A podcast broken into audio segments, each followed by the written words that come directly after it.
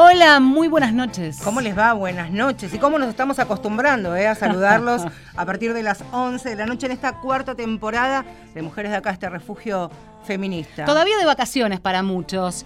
Hay eh, un tema que, que, nos gustaba porque pateamos mucho la calle y siempre estamos pendientes de, de lo que vemos de lo que vemos, de lo que observamos y que muchas veces también en este trabajo de hacer la calle desde el periodismo también nos permite disfrutar. Como primera anotación yo les sugeriría que mañana jueves cuando arranquen el día o la semana que viene y vean algún mural en la ciudad de Buenos Aires, no solamente se detengan a sacarle la foto, sino que presten especial atención a quienes hicieron ese mural. Si son hombres, o si son mujeres. Hay un vicio periodístico que es leer la firma. Cuando hojeamos un diario, nosotros siempre buscamos la firma del periodista, colega que eh, rubrica esa nota. Algo parecido pasa con las imágenes callejeras, en este caso con los murales. Por eso decidimos hacer Mujeres de acá con mujeres muralistas. ¿Que ¿Cuántas serán en la Argentina? ¿Serán muchas? ¿Serán pocas? Por lo pronto, ya contarles que, por lo menos a lo que se ve simple vista en, en las calles de la ciudad de Buenos Aires, en su mayoría los que firman son varones. ¿Qué pasan con los concursos, con los festivales? ¿Quiénes son los que participan más y cuándo se ganan premios? ¿A quiénes le pagan más y mejor? Para analizar todo esto, existe ya un movimiento que se fue gestando que se llama AMURA, es la agrupación de mujeres muralistas de Argentina. Em, en un ratito les vamos a contar de qué se trata este movimiento que agrupa a un montón de mujeres muralistas. Pero también decíamos, vamos a hablar en nombre propio con algunas de ellas. Eh, bueno, y hubo que arrancarlas de la calle eh, para que vengan a un estudio de Porque radio. no debe ser fácil tampoco. El lugar de, de laburo y de pertenencia es la calle y es hablar también del laburo de cada una de ustedes. Milu Correch está a mi derecha, muralista, artista y callejera, podemos decir, ¿no? Buenas. Todo bien, gracias por venir, muchas gracias por venir. Bueno, y Mariela Raz, ¿está bien pronunciado? Hola, ¿cómo sí, estás? Hola, ¿qué tal? Gracias por venir, chicas. Apenas una muestra, son parte de Amura, son integrantes de este movimiento eh, y vamos a hablar un poco de todo, de, del arte, de cómo llegan a la calle. Eh, muchas veces cuando uno piensa en el arte prejuicio total, arrancamos así, arrancamos todo mal. Eh, pensás en que para ejercer, por ejemplo, algo, el, crecimiento tiene que ver con una obra de arte en, una, en, un, espacio, en una muestra, en una galería. Y en realidad me imagino que para ustedes la aspiración en algún momento quebró y fue para otro lado. Fue que la mayor aspiración era un mural grande en la calle, ¿no? Sí, creo que justo en nuestro caso eh, empezamos desde el mural, empezamos desde la calle y nos llamó como más ese formato. Yo empecé a pintar murales, básicamente, no, te, no tenía obra previa. Eh, por lo tanto, todo mi desarrollo pictórico, bien feo que es, está a disposición de, del público. Me parece que es lo mismo con... Sí, yo eh, había estudiado, antes de estudiar muralismo, había estudiado pintura y dibujo, entonces te, tenía más práctica tal vez en dibujo de modelo vivo y, y había empezado a pintar cuadros pero me sucedió que empecé a ver en la calle los murales y me enamoré. Dije, esto es lo que yo quiero hacer. Uh -huh. Yo quiero hacer esto, eso enorme y hermoso. ¿Te enamoraste del mural ya hecho porque viste a alguien sí. trabajando sobre? Eh, y empecé a verlos en la ciudad. Uh -huh. eh, yo además también estudiaba cerámica en su momento y hay, bueno, un muralismo de cerámica y mosaico también que había visto, pero principalmente empecé a ver en la calle todas las expresiones como de lo que ahora se denomina arte urbano. Eh, hubo en Buenos Aires como un post 2001, mucha manifestación mm. eh, en las paredes, la gente empezó a expresar muchísimo toda la transformación y la disconformidad y la necesidad en, en grafitis y en stencil y empezaron a aparecer con los años murales de mayor escala y los empecé a ver, yo era mucho más chica y entendí como que sentí que ese era la, el modo de, de, de expresión pictórica que quería investigar. ¿En tu caso desde hace cuánto? Y pin pintamos murales desde el 2011, 12. 12, ponele. Por ahí. Uh -huh. Sí, empezamos, estudiamos juntas. Ah, mira. Empezamos a pintar murales juntas. Sí, sí. Pensaba en lo efímero si suponemos que dejas allí tu obra y, y, te vas y después no sabes, puede haber vandalismo, puede haber, no sé, el paso del tiempo. Imagino que de todos modos se trabaja con, con materiales que resisten por lo menos los embates del tiempo, no ya del vandalismo, ¿no? Sí, yo eh, como siempre lo del efímero siempre lo pongo un poco en cuestión porque realmente es como una dicotomía que tiene, porque también hay algo de lo monumental. Hay algo de, si vos le pones una laca, eso queda. Queda. Obviamente, eh, como estamos en esta era del consumo, digamos, no hay no está ese planteo en el mural que por un lado es medio una lástima cuando algunos murales tienen cierta inversión, no poner un poquito más y que haya una laca y que se cuide, digamos, esa inversión. No todos tienen laca. No, Ah. Eh, digamos, está lo efímero cuando nosotros, cuando pintás vos en la calle, pero ya esto se ha, se ha generado también otra cosa, ¿no? Y hay medianeras que van a quedar y nadie las va a ir a tapar. Por lo tanto, lo efímero es medio... ya- Relativo. sí, relativo. Sí, como si hubiera una escena, digamos, una dimensión de la expresión del arte urbano, que bueno, es una categoría que también hay que revisar mucho, pero vamos a usarla porque la, ¿Qué la- otras? Tiren otras. Claro, porque el arte urbano cada vez que eh, lo menciona Mariela, el entrecomillado. Sí, creo que, que, eh, que puede llegar a convertirse como en un mote o una etiqueta un poco eh, que intenta capturar algo de ese flujo que tiene que ver con lo que sucede en la calle. Y entonces me parece que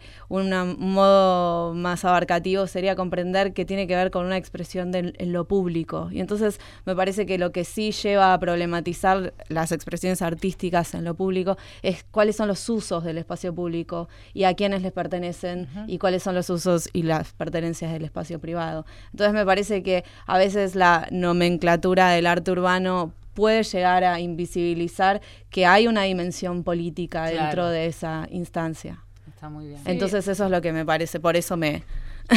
me Sí, defiendo porque en si- comillado. sinceramente y desde la ignorancia que tiene que ver por el desconocimiento, por supuesto, no sabemos si es correcto llamarlo arte urbano, entrecomillado, street art o muralismo urbano. Es que tal vez todos esos Todos sean sean correctos, pero a, a mí la corrección no me, no me gusta eh, mucho. Yo prefiero, digamos, encerrarme en como la técnico-estética del mural, o sea, de yo pongo pintura sobre muro Sí. y encerrarme en eso. Es interesante cómo lidiar con algo que eh, se me ocurre hace ya muchos años o en algún momento eh, el, el oficio mm, de- del muralista era de alguna manera, mm, eh, quizás tiro un estereotipo, eh, laburar de noche, escondidas, porque estabas pintando una pared y porque eso estaba mal visto. De algún modo, al, irse incorporando a la estética urbana, y hasta dentro de políticas este, de gubernamentales en donde habilitan espacios para esas pintadas, eh, quizás por un lado les habilita un montón de lugares y les hace un ruido en esta cuestión más política, ¿no?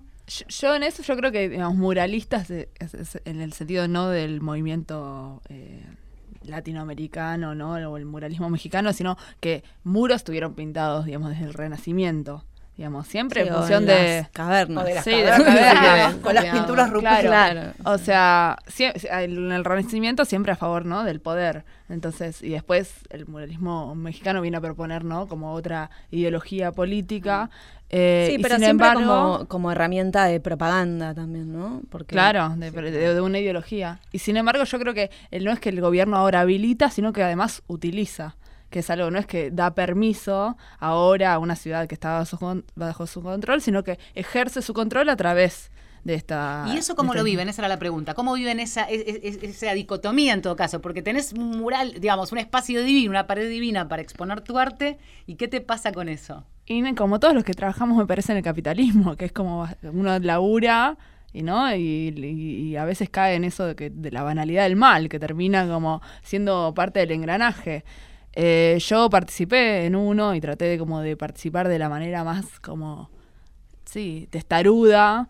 eh, Con puños cerrados, la descripción. Sí, traté como de, de, de- de- de utilizar ese espacio que me daban para dialogar algo con el, sí, para dialogar con el barrio y darle como al barrio un, un- un pedazo de pared en esa invasión. Sin embargo, yo creo que en mi, en mi caso yo me arrepiento y creo que no es, es insuficiente y creo que queda claramente en la, man- en la mano de, de los muralistas, digamos, claramente decir...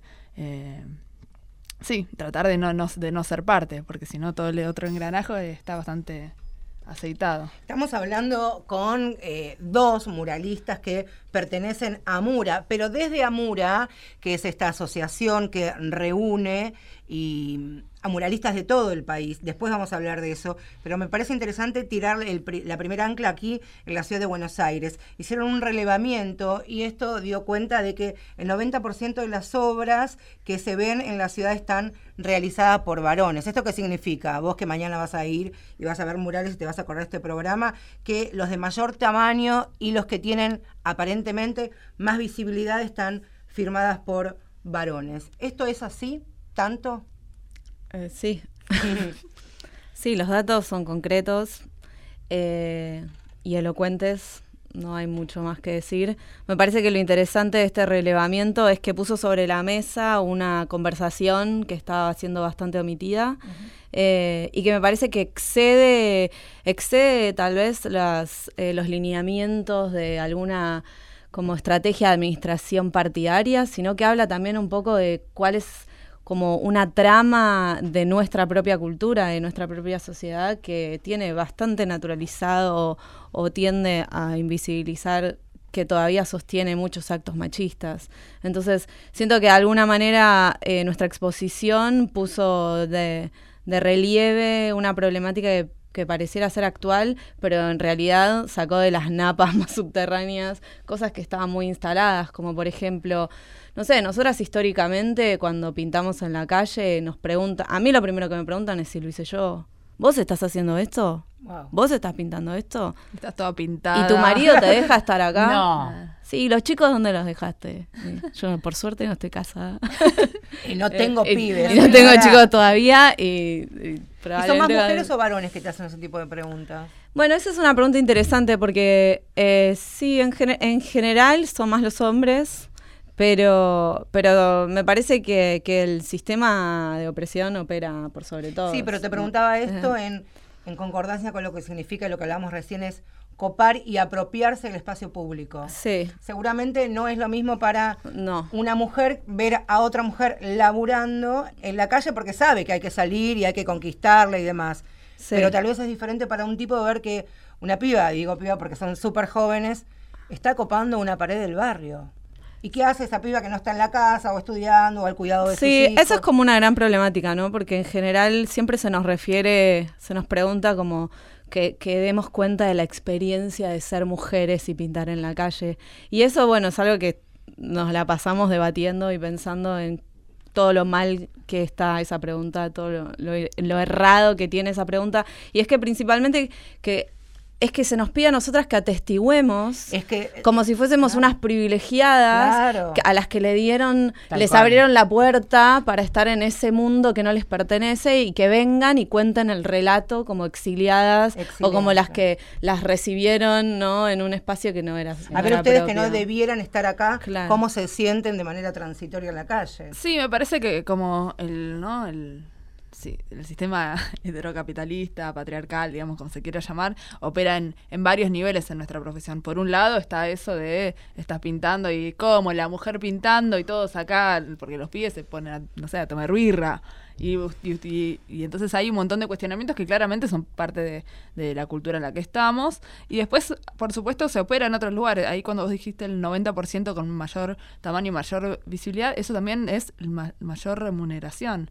Por lo tanto, eh, es un factor. Y después está el otro, que también me parece que no es solo la institución y la calle, sino que hay, digamos, ciertos mediadores que son como otros, ponele, colegas artistas que también operan en esos amiguismos y todas esas lógicas eh, un poco machistas, entonces, ¿no? De tipo los pibes. Y que aplica además todo lo que están contando. Particularmente es probable e, esta, este oficio asociado más al rol del varón en la calle, expuesto y todo lo demás, pero después el resto de los datos eh, es muy parecido a lo que pasa en otros sectores de la sociedad. Cuando hablamos de cupo, cuando hablamos de remuneración, digamos, eh, está bueno que este sector, en nuestro propio trabajo, trabajo como cronistas, insisto con esto de laburar en la calle hasta no hace muchos años, las que venimos de la radio es, bueno, anda a hacer el valor del tomate, anda a la feria, a ver.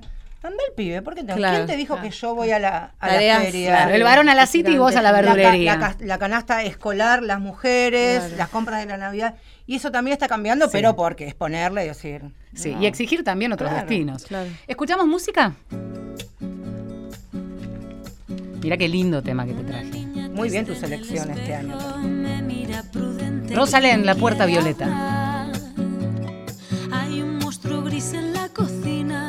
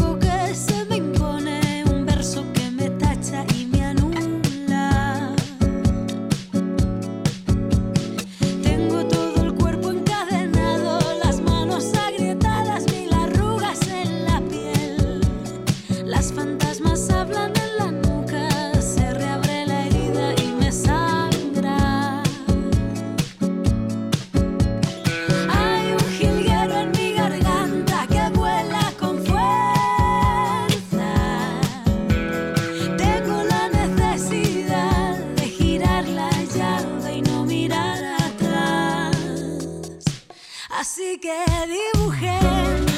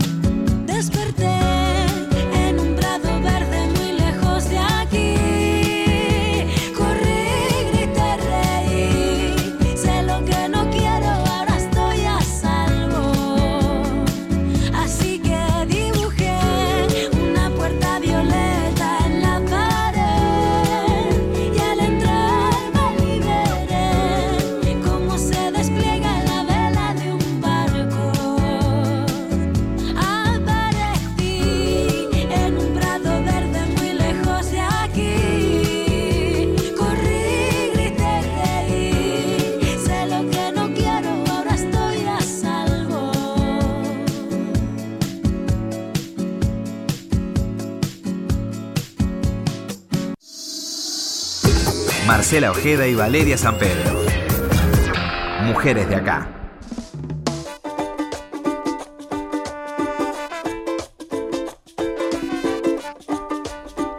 Aquí seguimos en Mujeres de Acá con mujeres muralistas. ¿Te dieron ganas de aprender a pintar? Eh, no, soy malísima. No, bueno, no, por no. lo menos si ves a alguien que está pintando, puedes acercar, después sacar mate, ¿no? Sí, siempre. bienvenido, listo. Ahí está. Una birra. Milu. Correch y Mariela Ajra son nuestras invitadas, parte de un movimiento que reúne a muralistas mujeres. Siempre pasa esto, ¿no? Las mujeres necesitamos, para pelear derechos, para imponernos, para visibilizarnos, agruparnos. Eh, y un poco en eso consiste Amura. Eh, ambas son parte de este movimiento, no necesariamente están hablando en representación de todas, pero nos pueden chusmear un poquito eh, desde hace cuánto que están, de qué manera se fue también eh, engrosando esa lista. ¿Hoy cuántas son en Amura? Y eh, eh, ya hay un momento que perdimos, o La sea, porque siguen llegando todos los, todas las semanas, digamos, fotos para sumar al catálogo. Eh, Tenemos un catálogo latinoamericano También, también, que sí. empezamos hace unos meses. Y Pero en Argentina, un, un aproximado. En Argentina creo que en el catálogo hay ya como casi sí, 200 y pico, pero después las que forman parte y algunas no están en el catálogo porque también no las pintoras son un poco colgadas a veces, pero ahí seremos alrededor de 500. Muchas. En todo el país. Eh, hace poco vi, la seguí en Instagram. Después vamos a, a sumar las cuentas para que también puedan chusmear en redes sociales el trabajo que hacen las chicas y el resto de otras compañeras. Hicieron una movida a nivel nacional muy interesante. Eh, cuenten un poco.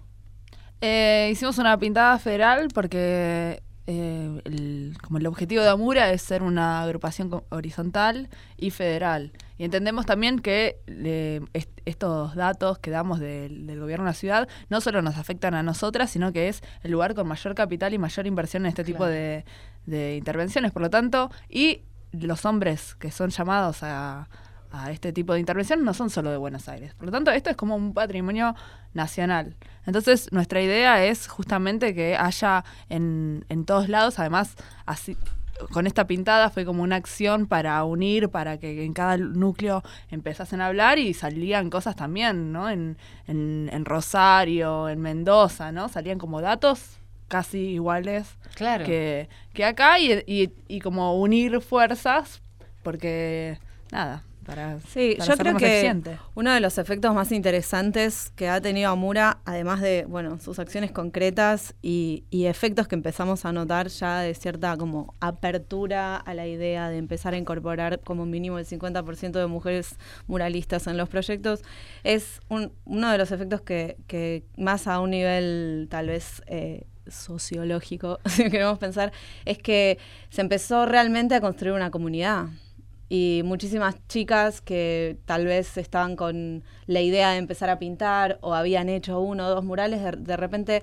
empezaron a encontrar una red de apoyo en donde poder sentir que a pesar de que no hay un apoyo de tal vez no sé, a nivel presupuestario o no hay una inclusión a nivel institucional, sí hay una red de mujeres que las está apoyando para que sigan desarrollando su, sus ganas y, sus y su técnica y su trabajo. Y fue muy, muy interesante ver en la pintada federal como en cada provincia nos mandaban fotos de las chicas agrupadas organizándose para salir a pintar y cada una pintando y fotos de sus murales y videos y cosas que ya estamos recolectando para, para poder después mostrarlas. Y me parece que esos no tienen precio, como que es algo, y hasta es como excede la coyuntura o, o el momento, digamos, más allá de las problemáticas institucionales, lo que sucedió me parece que es como una marca que de la que no se vuelve. Siento que, que tuvo un efecto mucho más profundo que solo las transformaciones en el discurso, sino como en los efectos en las vidas de, esta- de Claro. estas personas. Le- Como les que- quería preguntar, y vos hacías referencia a lo que ocurrió en nuestro país, en todo el país en el 2001, cómo desde las paredes también se empezó a hablar, se empezó a dejar plasmado ahí la bronca, la desconformidad, amigos o compañeros que en el mejor de los casos se, se iban del país y otros tenían que, que quedarse acá. Eso 2001. Estamos en el 2019 otra realidad financiera económica, aunque con algunas similitudes, pero la realidad social que nos toca a nosotras las mujeres es bien distinta y ese es un poroto que sí nos tenemos que poner todas en una cocarda. Quería preguntarles también si esto se queda plasmado en, Claro. en las paredes, no solamente de ustedes, sino me gustaría que nos cuenten con el intercambio que tienen con las demás compañeras que, que forman Amura en las otras provincias. Yo, yo creo que hay un, más allá del el muro, digamos, hay una realidad que me parece que, va, yo por lo menos la veo, en el cual hay una crisis económica, por lo tanto nosotras trabajamos para el sector privado, que es cuando abren, no sé, una cervecería, un nuevo restaurante, etcétera, que ese sector, digamos, ya se dejaron de abrir lugares, más bien cierran. Entonces, por, por lo menos yo en el sector privado ha caído mucho la demanda de, de nuestro trabajo. Y siendo la única pata que, o la que queda medianamente firme es como la inversión del Estado, porque justamente tiene esta utilización, donde, em- o sea, no nos, no nos llaman. Entonces, claramente, digamos, le- toda esta crisis económica afecta siempre el doble a, a las mujeres, que, a lo- que a los sí, claro. Eh, después, con respecto a, cómo se plas- plasma No sé, la- creo que hablas en relación a temáticas, Sí. tal Sí, vez, claro. A mí me parece que mm, algo interesante que sucede, tal vez, para pensar eh, al arte, también otra palabra a desarmar un poco, pero eh, eh, pensarla tal vez como sí una herramienta que puede permitir eh, vehiculizar eh, deseos, demandas, angustias, quejas y una herramienta que permite a través del ejercicio de producir una obra de arte significar algo de lo que está sucediendo a nivel histórico. Y tal vez es muy interesante ver que eso empieza a aparecer como temática que se reitera, porque hay una necesidad social, hay una demanda a nivel eh, grupal en las mujeres, de empezar a pensar en pensarnos de nuevo en relación a, a todas estas nuevas como problemáticas o, o- o estas nuevas maneras de, de- de alzar la voz. Y siento que, que eso empieza a aparecer mucho a nivel de la imagen y de la producción de la imagen. A mí personalmente Vos me, mujeres. Sí, y me atraviesa, me atraviesa de lleno. A mí que no, que el, el aborto, la legalización del aborto no haya sido aprobada, me angustió muchísimo y mi manera de trabajar eso fue a través de pintar un mural en relación a la tristeza que me generaba. Digo, hay un ¿Cómo es montón. ese mural? Son unas chicas que se están abrazando. ¿Dónde lo vemos? No está acá, porque como en Argentina las mujeres no podemos trabajar mucho, ¿Dónde está? está en Estados Unidos. Em, ahora vamos a seguir porque Son estamos estas dos cerca. chicas que están abrazándose, Sí. ¿verdad?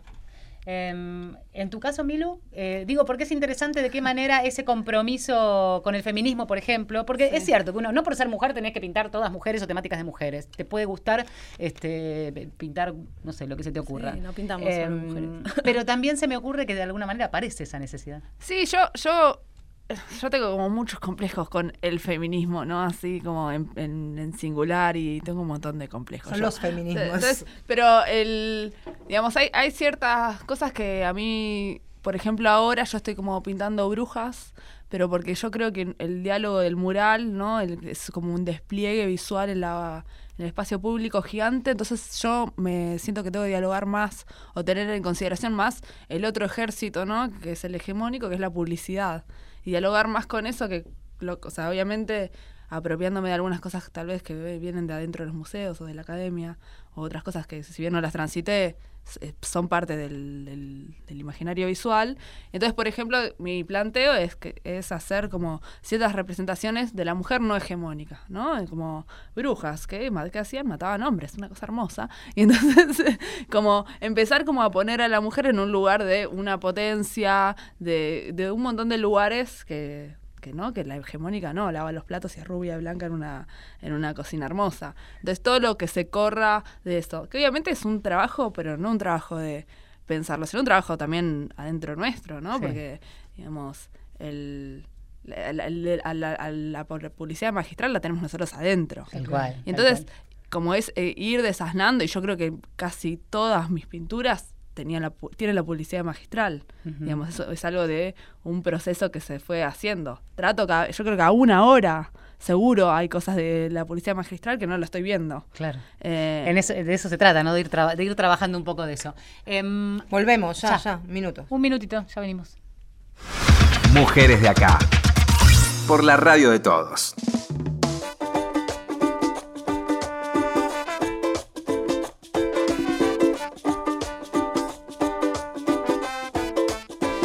Marcela Ojeda y Valeria San Pedro. Mujeres de acá.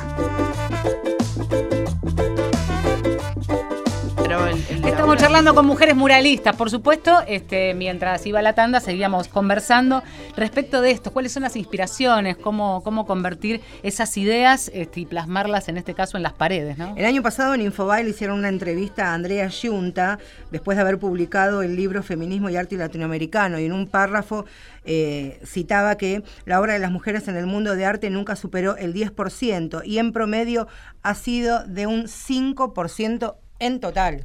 Vamos a repasar los datos que mencionaban las chicas por arriba hace un ratito nada más y que es eh, después de el, trabajo en un spot eh, que anda circulando por redes se puede ver el detalle solo en Ciudad de Buenos Aires pero como muestra sirve porque esto replica también a otra escala pero con eh, porcentajes parecidos en distintas partes del país. En Ciudad de Buenos Aires, 25 viaductos, 90% hecho por hombres.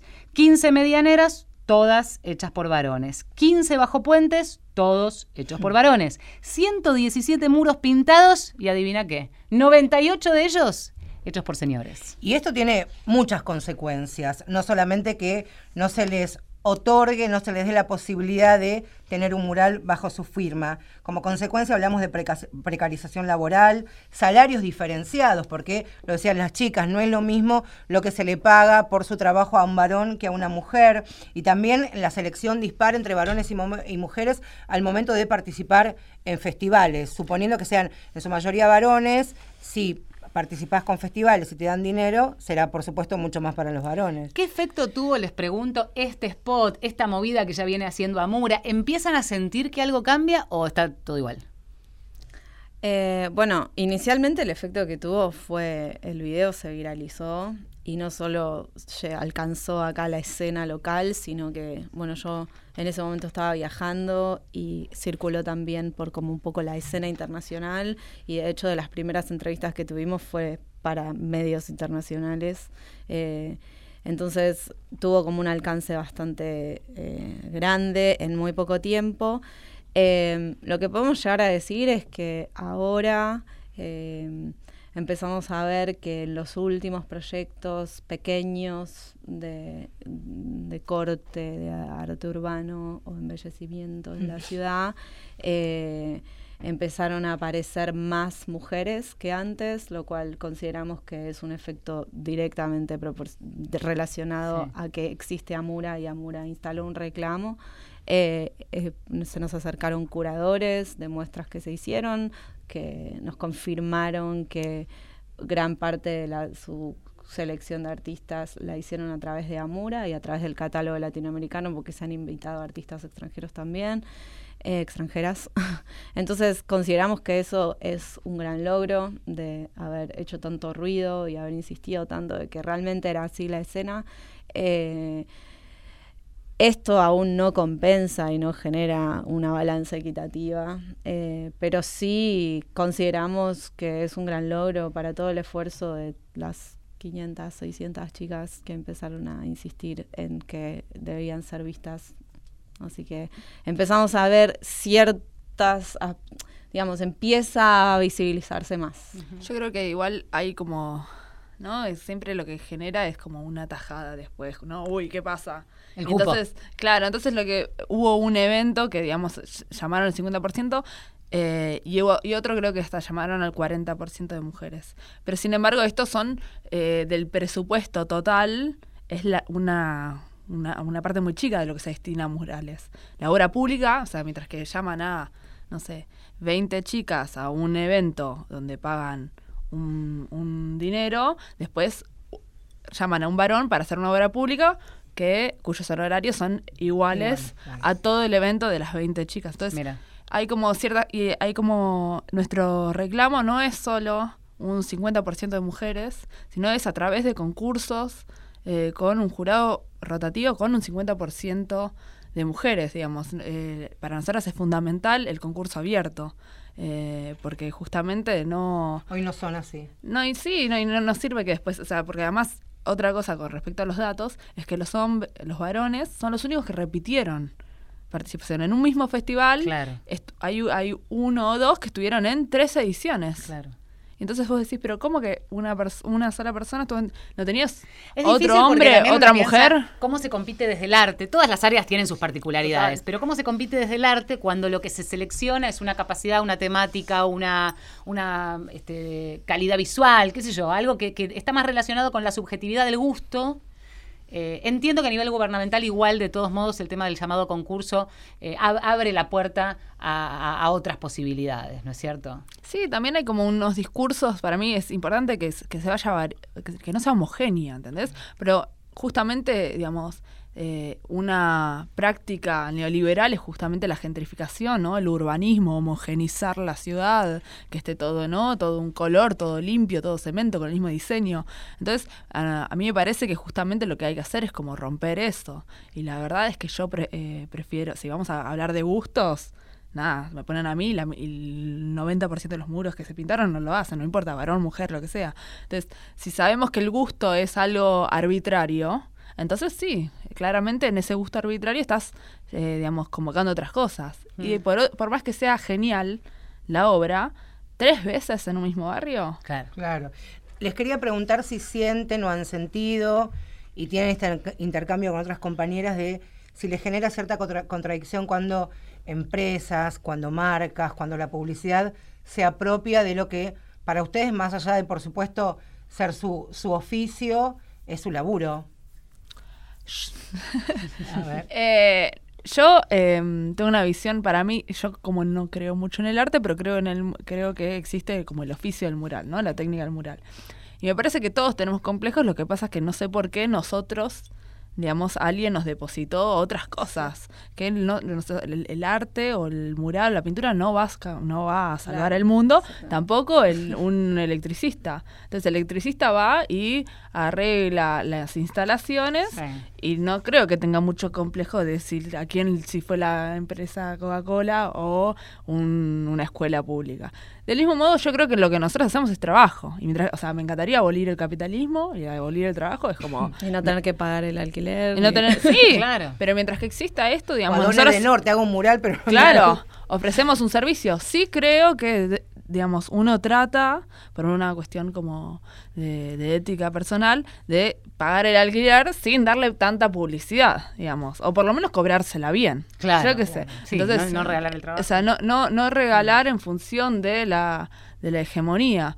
Pero la verdad es que a mayor precarización laboral, eh, digamos, nada, ya como que te, que te den, no sé, un seguro, ya... Les iba a preguntar eso ya corriéndonos de la cuestión artística, porque entendemos que hay que trabajar de esto.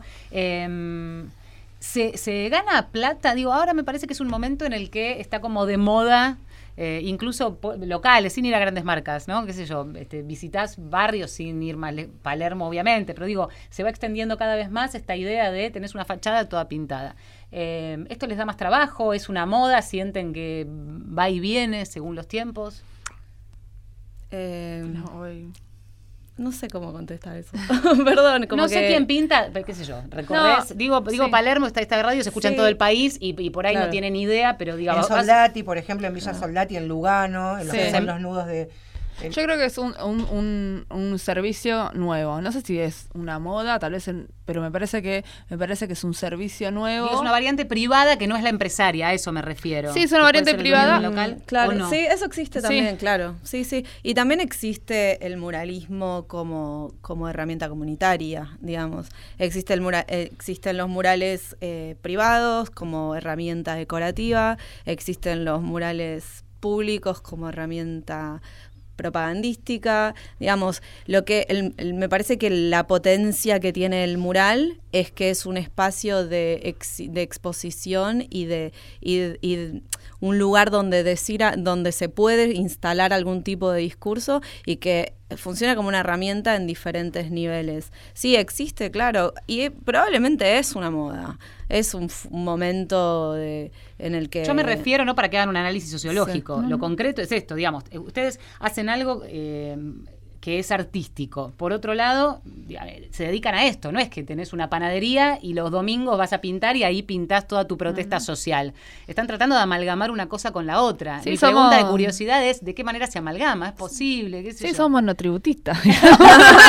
Claro. O sea, básicamente somos monotributistas. Prestamos servicios. Claro, y prestamos servicios. O sea, es- así va a venir la factura, digamos. Claro. Eh, lo, que, lo que sí me parece es que esto es lo que yo te decía, que es lo que más está afectado con la crisis económica. Justamente es esos pequeños, ¿no? Las pymes o esos pequeños negocios o locales que son los que antes había mayor demanda de, de ese- de esos trabajos o había, no sé, un, un- el precio ba- ba- nos, nos bajó. Y sin embargo, nuestros costos subieron. Lo que le pasa a, a todo el mundo, pero ahora antes, bueno, no sé, abrían y pintaban, ponían un- un- el dinero que vale en el mural. Ahora, en realidad, viste, no sabes, no sé si ponen un mural o bueno, lo dejan para más adelante o te negocian a la mitad. o- Vemos cómo arranca el negocio y si podemos... Claro, y te generalmente llamamos, sí, claro, eh.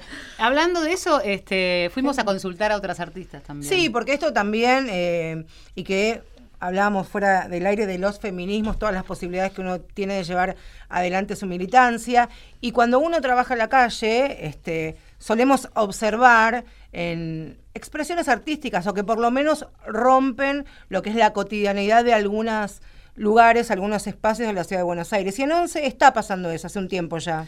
Proyecto Persiana es eh, una de las, de las opciones artísticas que queríamos sumar en esta tarde, eh, más allá de las invitadas que tenemos muralistas, porque es un proyecto que nace para, puntualmente, para, para pintar.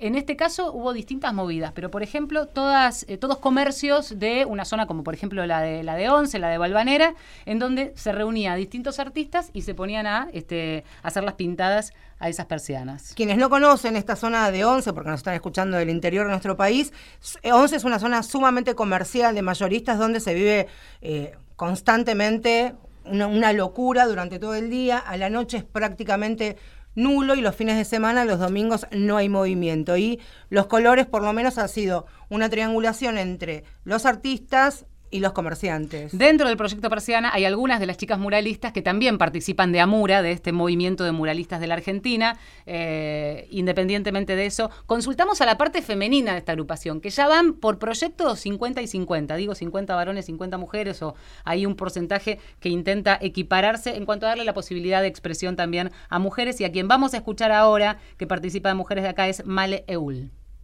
Mi nombre es Magdalena Eul Ayerza y mi alias es Male Eul. Soy de Chascomús, provincia de Buenos Aires, pero vivo en Capital Federal hace 13 años. Soy ilustradora, soy muralista y he pintado ya en varias ediciones de Proyecto Persiana. La última fue en el marco de Color BA del gobierno de la ciudad de Buenos Aires y pinté específicamente en La Valle y Florida, en una de las persianas de los comercios. Lo que se planteaba era que sea sobre cine argentino y yo decidí hacerla Coca Sarli vestida, poniéndola en otro rol, poniéndola en otro lugar, sin cosificarla, justamente poniéndola en el lugar de mujer empoderada, desde lo que fue en esa época lo que es ahora. Desde el principio yo pinto mujeres, entonces, digamos, la Coca Sarli no fue la excepción. Dibujo mujeres porque soy mujer, porque soy feminista, porque considero que las mujeres tenemos que tener otros roles, que se nos respete, otra voz, que se nos escuche. Eh, me atraviesa, me atraviesa el tema de género, me atraviesa el tema de la lucha y es ahí donde quiero apuntar incluso con mi tipo de, arte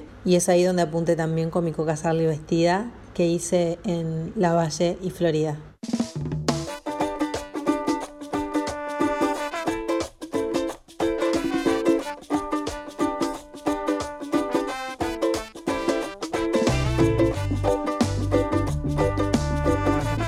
Bueno, aquí estábamos escuchando y polemizando un poco respecto de algunas cuestiones y algunas miradas. Es un proyecto, nos contaban las chicas, que eh, pinta gratis las persianas este, eh, en un acuerdo con el comerciante que las habilita chicas ese de, lugar. de las que hablamos durante la semana y que son parte del proyecto Persiana. Estuvimos charlando y nos contaban que también me parece que es importante ponerle un valor real al trabajo de cada uno. Yo no saldría al aire en otra radio gratis. ¿Vos Ese- ese es eso es lo que hablábamos. Es interesante y, y creo que se relaciona con esto del monotributista que decíamos y demás, que es eh, amalgamar lo artístico. Quizás alguien que, que- que está empezando, que tiene... eh, a ver, no, eh, nosotras periodistas, un informe grabado en la universidad o que te lo pongan al aire, querés que te lo publiquen o que te publiquen tu nota. Y después está la cuestión de, y que te paguen, aunque sea una cosa simbólica, para, para participar de eso. Bueno, imagino que quien quiere ver su, su obra de arte este, en una pintada y que la vean muchos, este, puede sumarse a un proyecto eh, y ustedes ven que gratis no. Sí, o sea, me parece que, que nosotras como empezamos a pintar fue como yendo al vecino y decir, che, tenés esta pared, ¿te, te, te interesa que te pinte? Y sí, y hay algo, me parece que mi recomendación es ir a pintar al vecino en vez de a un local comercial. Yo entiendo que hay una cuestión comunitaria de pintar todos juntos, pero me parece que hay otras, hay, o sea, por lo menos distinguir, digamos, el negocio del local privado de otras instancias. Yo entiendo que en el último sí hubo una eh, remuneración que para mí es insuficiente, digamos, pero de todos modos me parece que es muy importante que cuando uno pinta a un, a un local, aún a una casa, digamos, o, o a un potencial ¿Cómo se hace cliente, eso? ¿Le pedís plata al vecino o, o le pedís la pared para pintarle su obra? No sé cómo lo han hecho ustedes o cómo decías qué pasa. Yo, yo creo, creo válido si, digamos, si uno quiere pintar en el barrio y, ha- y hacer una experiencia, además uno no es que se nace Sí, se sabiendo nace pintar. sabiendo pintar. O sea, necesita cierta experiencia de y me parece que está- es válido hacerlo. Eh, obviamente no es lo mismo al- yo cuando empecé a mi obra ahora. Por lo tanto, el valor también de, de lo que yo voy a hacer es Pero distinto. por eso también está, el- pienso en lo que hablábamos recién. Un comerciante, alguien que puede pagar un mural, le ofrece Claro. fulanito de tal, un presupuesto por dos pesos.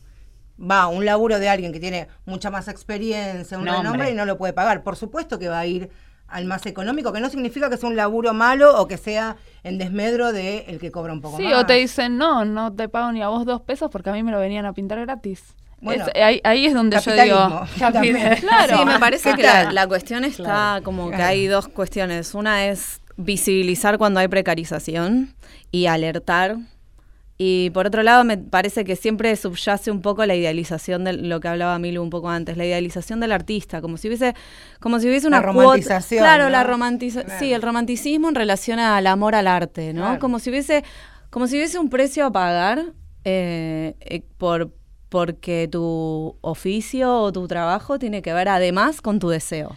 Como si siempre está escindido en nuestra, en nuestra sociedad que el trabajo no necesariamente responde al deseo Y cuando propio. es público debe ser mucho más también. Digo, cuando es público, cuando se hace un mural en la vía pública, Claro, en el y se espacio que todos compartimos, es, che, tengo un- una parecita, ¿no querés venir a pintarme? Claro. No, es mi laburo. Claro, entonces me parece que gran parte de lo que mm, se intenta como poner sobre la mesa es empezar a sí, a hablar de que esto también es un trabajo y que no necesariamente porque está respondiendo a mi deseo y lo hago con ganas, eso no tiene que ser remunerado. Y entonces también está eso subyaciendo, que trabajar se padece, es un sacrificio y esto se padece y es un sacrificio. Hablando porque de que- padecimientos y de prejuicios, ya que son mujeres, pensaba, eh, ustedes chicas solitas pintando una, la- la- ya una pared, comillas, abandonada o libre, qué sé yo, supone a una mujer este, desvalida. A la deriva. Claro. Desprotegida. Desprotegida, como y nadie te cuida, todavía con esa idea les debe Presa de pasar. algún cazador. Les debe pasar. Obvio. Sí, lo que, lo que, lo que pasa, que me parece que es lo que pasa en todas las, eh, sí, en todas las disciplinas, eh, sobre todo la Te digo que espacio público y al aire libre más. Sí, pero que uno tiene que demostrar excelencia, ¿no? Entonces nosotros tenemos como que ir a hacer una pared en dos días, gigante, Pero solas. no, me refiero a otra cosa. Estoy hablando del prejuicio. La mujer solita. Sola el nosotros charlábamos antes, che, ¿cómo vas vestida? Pero por una cuestión de practicidad, si no estabas pintada de las manos, pensamos en el overol. Vos decís, no, shortcito y musculosa. Subida una escalera, solita, eh, co- con o sin asistente. ¿Te, te da miedo a vos o te sentís lo suficientemente empoderada o los demás tienen prejuicio de vos ahí sola y si pasa un tipo y eso a eso me refiero. Yo lo- me parece que no puedo hablar por todas las mujeres porque además mido lo que mido. Gran- gran- un poco grandota. Soy, soy medio grandota y me parece que no es lo, o sea, no es lo Igual eso es un beneficio. Por para eso es un beneficio. Eso en por eso les digo cómo lo viven en, ¿Ah, en calidad de Y sí, mujeres. porque tiene más fuerza, que yo público seguro. Sí, claro, claramente el, espacio público no está diseñado para, para, las, para las mujeres y claramente hay que como atravesar un par de cosas. Sí, el espacio público y, y las herramientas del mundo de los ¿Nos quieren hombres, contar alguna anécdota? Que es lo que decimos. Digo, alguna situación en donde además disputas el espacio público. Una cosa es que te asignen un mural y otra es decir, paredón de chacarita. Bueno, me agarro esta pared y viene uno y te dice, no, nosotros acá estamos los Bastric Boys este, haciendo, qué sé yo. Contratás una grúa, por ejemplo. Sí, sí. Pienso, mañana miércoles tienen una intervención o un laburo en Sí. vuelvo a la pared de A mí, y Chacarita. ponele, ahora me- Fulano. Ramón, mandame una grúa de tantos metros y llega el y te ve a vos ahí. Sí, a mí me ha pasado, de hecho, hace poco, y no solo acá, eh, bueno, les contaba que estaba en Estados Unidos, teníamos que mover una grúa, que, de las que se manejan, teníamos que sacarla del estacionamiento y llevarla hasta la pared. Y que encima no se podía entrar, entonces había como que estacionarla entre vereda y, y calle.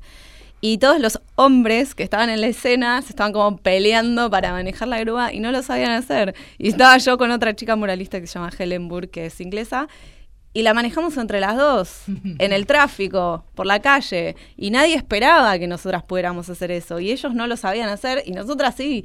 Y entonces me parece que lo, siempre, o sea, está muy instalado eso de creer que no lo vamos a poder hacer, ¿entendés? Además nosotras tenemos una anécdota, digamos que Ah. eh, cuando ¿cuál? que no, que no- no- nosotras pintando en Bélgica, además de mujeres, nosotros somos latinas, entonces estamos como medio acostumbradas a la falta de recursos, ¿no? Claro. Entonces en, en Bélgica claramente te- nos dieron una pared gigante y los andamios no llegaban y dijimos, bueno, pongan tres, no me importa, dos más, bueno, pero no es seguro, no nos importa. Y atamos siete palos para llegar, hicimos el mural más grande de todo el festival en, no sé, cinco días, y eran siete, y, y- y había gente que estaba en dos metros y seguía pintando y nosotras además moviendo los andamios, etcétera. Sí, y, me- y obviamente recibíamos aún en ese primerísimo primer mundo, digamos, comentarios como y encima siendo mujeres, ¿no? Como y esas cosas y El ustedes dos solas. Y también me parece que hay varias cosas, por ejemplo, en aún desde desde la perspectiva como eh, de empatía feminista, yo pintando en, en, en Brasil, que es como uno de los muros más altos que yo hice y probablemente que vaya a ser y que existan. ¿Cuánto, Eh, cuánto mide? El edificio medía 90 metros, pero el mural creo que tenía 56 de alto. Pero me, a mí me, me- como me preguntan como en un momento terminan, vienen los de, no sé, Globo, me hace una entrevista y de repente termina, me lo estaba preguntando una mujer y el que entrevista dice, che, no, y che, si le preguntás, bien tipo del ámbito de la televisión, si le preguntás qué onda la altura, no sé qué, entonces me pregunta, bueno, ¿cuál es tu problema? El tipo, ¿cómo lidiar siendo mujer con la altura? Y le digo, mira, mis ovarios no me han, digamos, no, No son vértigo, no me dan vértigo. Le digo, pero además, la, la, No la, toman reliberal. la de, claro, la de seguridad de altura, que es una de la, la, la única brasilera que escaló el- la Concagua, es mujer. Claro. ¿Entendés? La que me, si yo me caigo, o si se caen el que sea, el que vino a poner la luz, el que, yo qué sé, los que va a, a salvar es una piba. Claro. El prejuicio da vuelta seguro. También me imagino, eh, vos decías que trabajabas con asistentes, Milu que trabaja sola. ¿En algún momento sintieron que, qué sé yo, se empezaba a hacer de noche, no habías recogido todavía las pinturas, estabas en un lugar no tan este, seguro y más allá de ser grandota, sentirte expuesta por el solo hecho de ser mujer? Yo personalmente, a mí esto ya me lo han preguntado, y cuando estoy pintando es cuando más segura me siento. Es como si hubiese algo de la tarea que genera respeto, no sé cómo decirlo, o tal vez yo en esa situación me siento tan a gusto que nunca me, nunca me sentí eh, con miedo pintando. No es jamás. tema de debate en, en el grupo de Amura, digo, porque también me parece que deben intercambiar experiencias o dudas o situaciones. No, me- a, mí, a mí lo que me parece es que hay, hay algo que ahí se quiebra. Cuando estás pintando, o sea, además como la, la gente que, que, que vive la calle, ¿no? El, el vendedor ambulante, el que duerme, etcétera. El Hay como, hay como algo, y que ellos hicieron algo que el resto no hace, que vos haces un poco cuando vos ocupás. Eh, es algo de apropiarse y ocupar el, el, el espacio público que te pone como en, otro par. código. Es interesante. Yo- Claro, Yo, la verdad es que siento la, la- la misma peligrosidad, si se quiere o no, eh, que cuando, no sé, camino, no sé, como cuando camino por la Pasa calle. que estamos bastante expuestas aún cuando caminamos las Claro, o sea, da la casualidad que o sea, yo tengo como ciertas herramientas. O sea, además creo, una de las cuestiones que yo sí Además creo... haces kickboxing. Claro. Claro, negro, taekwondo. Con razón. A- ade- además, na- nada, entreno. Hay como ciertas cosas que yo creo que está, está bueno. Que, que, que creo que esos Digamos, cuidados que más- cuando sí. caminas los tenés también sí, más cuando- allá de que no podemos en este momento recordar o específicamente hablar de esas vivencias porque no las hemos tenido, eso no quiere decir que no, ve- no sepamos que existe un Sí, nivel de claro. peligrosidad y de vulnerabilidad por el mero hecho de ser mujeres y lo tenemos muy consciente. Y creo que de hecho algo que nos sucede un poco como la construcción que pudimos armar en relación a eso es que nos entramos muy plantadas. Yo entro a un barrio a pintar y entro muy plantada cierto porque. ¿entendés? Es una Si de no- actitud previa Bueno, ya sí, sabiendo esa porque situación. no, no desconozco que eso es una realidad, pero eso después si me preguntas tal vez tenga que ver esa actitud, puede ser, y es real que no me ha pasado nada hasta ahora, pero sí, no desconocemos que es una Totalmente. variable que sucede y que es real. Total. Chicas, un placer haberlas tenido en No Mujeres tengo, Rectas. no tengo más tiempo, pero Ay, no tengo más no tiempo. tenemos, no, no tenemos más tiempo. Eh, es una pregunta muy Mirta Legranesca, muy ver, ñoña. que tráela, voy a hacer tráela. Rápidamente. U- ¿Cuál es el mural que vos más aprensión, más cariño y más amor tenés? Rápido, rápido. Bueno, Eh, sí, uno que hice en México, que es una niña que está peinando a su abuela y que lo taparon. Uh, lo vamos a buscar. Milu. Yo creo que mi- el, pri- el primer muro que hice de los autos prendidos fuego con niños. Ahora los posteamos. Termina Mujeres de acá. Estuvimos en la operación técnica Fabián Panisi, en la coordinación de aire Fernando Lapovsky, en la producción periodística Inés Gordon. Nuestras super invitadas fueron a mi derecha Milu Correch. Muchas gracias por haber venido. Muchas gracias. Bueno, y. Eh, Mariela, Mariela Ajarras. Eh, A mi derecha, Marcela Ojeda. Gracias por haber venido, Marcela. De nada, Valeria San Pedro. Hasta el próximo miércoles a las 11 de la noche. ¿Te gustó? Con mujeres de acá. Chao. Somos fieras en esta selva, con femenina esencia, comprobaremos que sororidad es la